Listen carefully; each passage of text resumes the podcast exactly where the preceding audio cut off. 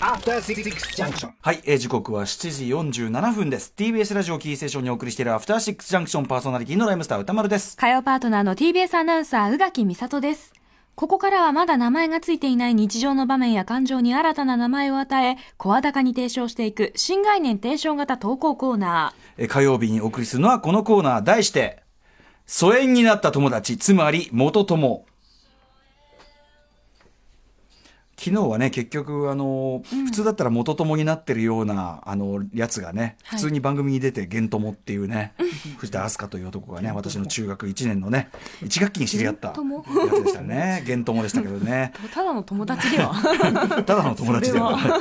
まあでもなかなかほら、そんな長期、あ、宇垣さんはどうかわかんないけど、なかなかそんな長期間にわたってってね、そんなに数多いわけじゃないから。まあまあ、やっぱ限られてはきますけどね。りうんあの1年に一度とか何年かに一度程度ならまだしもっていうね、うん定期的に会う人となるとなかなかねっていうのはありますよねまあ。はい、えーということで前はあんなに仲良しだったのにふと気づいたら疎遠になっていたそんな元友達すなわち元友にまつわるエピソードを紹介し人生のほろ苦さを現役のまま一気飲みするというそんなリスナー投稿コーナーでございます。うぐってなりそう。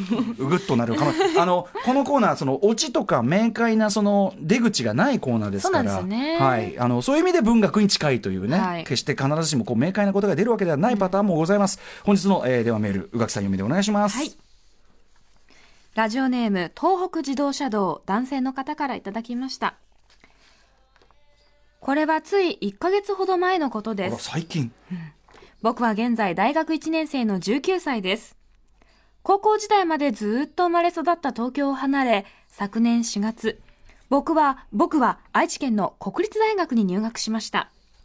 中学、高校と男子校に通っていた僕は、極度の女の子アレルギー。当然、規模の大きい国立大学には女の子がいっぱいいるわけで、入学したばかりでまだ高校生気分が抜けきっていない僕は、小学校以来、6年ぶりの女の子との触れ合いに、緊張と新鮮さとちょっぴりの嬉しさを感じていました。うん。とはいえ、男子校でもそんなに友達ができなかった僕に、仲のいい女の子なんてできるはずもなく、大学で仲のいい女の子を作るんだという入学当初の強い意気込みはどこへやら、僕は僕と同じようにラジオを聞くのが好きな、陰気でイケてない感じの男子と時々話しく 話すくらいで、失礼な。自然と女の子を避けるようになっていました。しかし、そんな僕に興味を持ってくれる女の子が現れました。仮にその女の子の名前を、あきちゃんとしておきます。あきちゃんは女の子なのに、人前で平然と下ネタを話しちゃう、いわゆるぶっ飛んでるやつだったのですが、男子校に6年間軟禁されていた僕には、下ネタを言う女子がとても新鮮で、僕は心のどこかで、あきちゃんのことが印象に残っていました。そんなあきちゃんから、ある日、僕に LINE が来ました。僕は女の子から LINE が来たことなんてなかったので、すんごくびっくりしました。すんごくってとこがいいですね。あきちゃんへの返信を考えるのはとても楽しくて、さらにあきちゃんから返信が来るのは嬉しくて、僕は男子校では味わえなかった青春をいつしか味わっていました。結局その日は3、4時間くらいずーっと LINE をしていました。しばらくすると、あきちゃんが突然、家に遊びに行ってもいい？と聞いてきました。僕は家に女の子が遊びに来るということがなかったので、とても驚きましたが、すぐに快諾し、結局その子は僕の家に一人で遊びに来ました。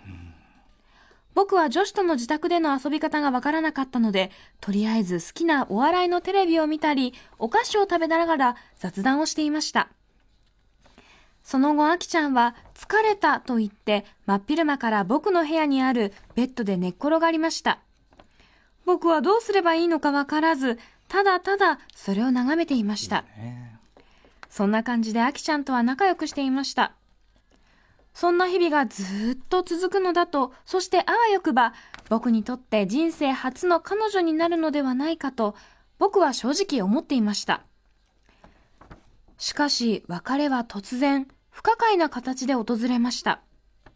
今年の年明け、ふとサークルの LINE グループを見ると、あきちゃんが大会しましたと表示されていたのです。その後サークルでも、あきちゃんはサークルを辞めたと発表があったのですが、その際に理由は明かされませんでした。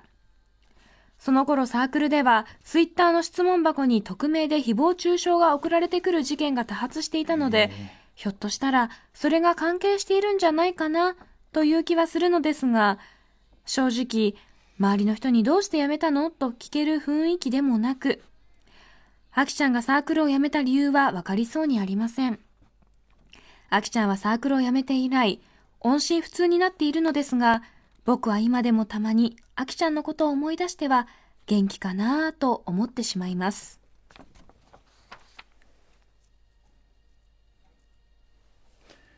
宇垣さん時間読みなんでいつもこんな完璧なんですか？そこが気になるんですけど。あの、程よいスピード感。ったんですよ。なんかでも後半やっぱどうしても終盤は意識し始いやね、めますよねもうね、そう、もうなんなら、なんなら正直、あの、読みに集中できない。そうだよねちょっと時間読みに途中からねやっぱ気になりだしますもんねなんかね、気になっちゃう。なんか途中は別にもうどうでもいいやと思って読んでるんですけど、途中からこれ、いけるな。またね、トモフスキーさんのこの疎遠がちょうどね、この、あの、疎遠の、疎遠は長めなんだよね、割とメールがね。それにちょうど合うんでしょうね、これね。ねよくできたもんですね。はい、ということで、えーまあ、割とつい最近あったね。ね年明けですからね。まあ切ない話という、切ないっていうか、でも、ちょっとその、あきちゃんに関してはちょっとね、まあ、あきちゃんのその、キャラクターがいまいちこう見えてこないというか、かなり不思議なキャラクターではありますよね。まあでもこういう女性もいますよ。やっぱしサバサバしてるっていうかあの、まあ、驚愕だからどうこうじゃなくとかもわかんないけど、まあ、男兄弟と仲いいとかわかんないけど、うんうん。本当にサバサバと、まあ、下ネタってもどのレベルかわかんないけどあの、まあ、割とこう、ざっくばらんに来て、で、その、例えば家に遊びに来るとかも、あんまりその、なんていうの、そういうニュアンスじゃなく別に、できる人。うん、できるタイプ、うん。まあ、その周りの男友達もきっとそういうふうに付き合ってきたっていうことで、あのという方は、まあ、いいるはいるよね、やっぱね。うん。うん。ただ、その男子校でずっとさ、暮らしてきて、その、なんていうの、ある意味真逆の、ね、ドギマギしちゃいますよね。正反対の生態っていうかさ、だから、でもそのさ、なんか疲れたと言って、ベッドで寝っ転がったところに、そのやっぱり何、まあどうしていいか分かんなくて見ていた。でも、それでなんかこう、なんていうのかな、そのか、なんか曖昧な関係が、曖昧っていうかまあ友達としての関係が、まあね、距離感がうん、感じはなんかあいいなっていう感じするんだけど、すごい大学生っぽいっていうか、確かに。うん、いいなと思うんだけど俺でもなんで大会の理由をさ周りに聞けないってどういうことなんでしょうねなんかちょっと、なんか不可解で、ちょっと気まずさがやっぱなんかなんか良くないことがあったのかな、聞けないな、みたいな感じなんですかね。ね、あちょっとその女の子がね突然あの姿を消したという意味ではやっぱ映画「バーニング」ナヤを役ないよ、ないよ。えないよまさかえサークルになんかあの謎の金持ちのベンみたいなやついませんか？怖い怖い怖い。イケメンで、イケメンで、あの、笑ってるんだけど、目が笑ってない人。で、あの、みんなでみんなですごい楽しそうな風をしてるけど、その時にあくびをして、こっちにあくびがバレるとこうやって愛想笑いする人。そして、休みの日になると、なぜか田舎のダムの前に佇んでいる人。怖いよ。とか、もろもろ。あと、あの、スマイリーじゃん。引き出しの中に、あの、なんか、女物の、こまごました、この人の持ち物では絶対にない、こまごましたものが置いてある人。やだ。やだ。怖い。そんな事件性はないはず。なんですかね。何のサークルなんだろうね。わかんないけど、まあね、それもありますね。まあでも大学1年目ぐらいの出入りってちょっとありますよ。あります。うんね。ね。確かに大学1年生の時の友達じゃないこと結局大学時代一緒にずっといたりはするな。最初ってね、特に。大学1年って他の大学学生時代以上にもう本当におみんなお互い全くよるべもない状態で。いや、本当に私誰も知り合いませんでしたもん。あそっかそのうん京都にね、来てね、はいだからそういう意味ではそこのマッチングがあんまりうまくいかないなっていう場合1年目の時に、まあありますよね。うん、とかっていう時に流動性がねやっぱりうん。こう強くなりがちではありますよね。うんということで1年目ならではのねあれじゃないでしょうかね。東北自動車道さん。あとあのなんだ僕と同じようにラジオが聞くのが好きな陰気でいけてない感じの男子っていう。結構なディスりなんだけど。失礼だろうっていうね、うん、まあでもこの感じ分かります分かります。とってもね、はい、はい。はい。ということでこんな感じで元友エピソードを募集しておりますえー、あとあの、ちくま書房からこちら書籍化も決定しておりますので、はいこの機会にあなたの元友話本になるかもしれません。どしどし送ってください。宛先は歌丸アットマーク tbs.co.jp まで。